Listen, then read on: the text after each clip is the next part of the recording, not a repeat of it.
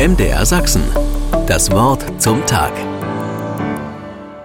Wenn man auf dem Dorf wohnt, grüßt man eigentlich jeden, der einem auf der Straße begegnet. Das ist so üblich und wer das nicht macht, gilt schnell als überheblich. In der Stadt grüßt man nur Leute, die man kennt. Lustig ist es, wenn man als Landmensch zu Besuch in der Stadt ist und aus Gewohnheit alle grüßt, die einem begegnen.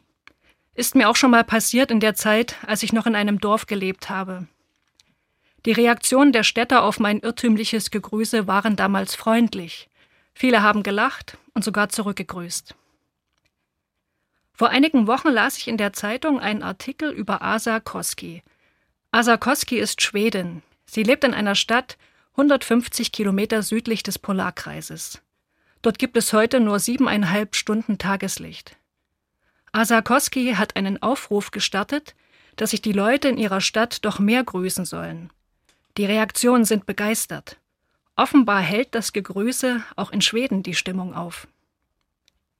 Wenn sich in der Bibel zwei Menschen treffen, dann grüßen sie, indem sie sich gegenseitig Segen oder Frieden wünschen. Sie sagen zum Beispiel Friede sei mit dir. Ist auch eine schöne Variante. Denn wir brauchen nicht nur Freundlichkeit, wir brauchen auch Segen, finde ich. Und Frieden brauchen wir sowieso. Ganz dringend brauchen wir den. Trotzdem würden es wahrscheinlich viele Passanten komisch finden, wenn ich ihnen im Vorbeigehen Gottes Segen wünsche oder ein freundliches Friede sei mit dir herübernicke, während wir zusammen an der Bahnschranke warten. Also sag ich doch lieber Guten Morgen und denke mir den Segen und Frieden im Stillen dazu.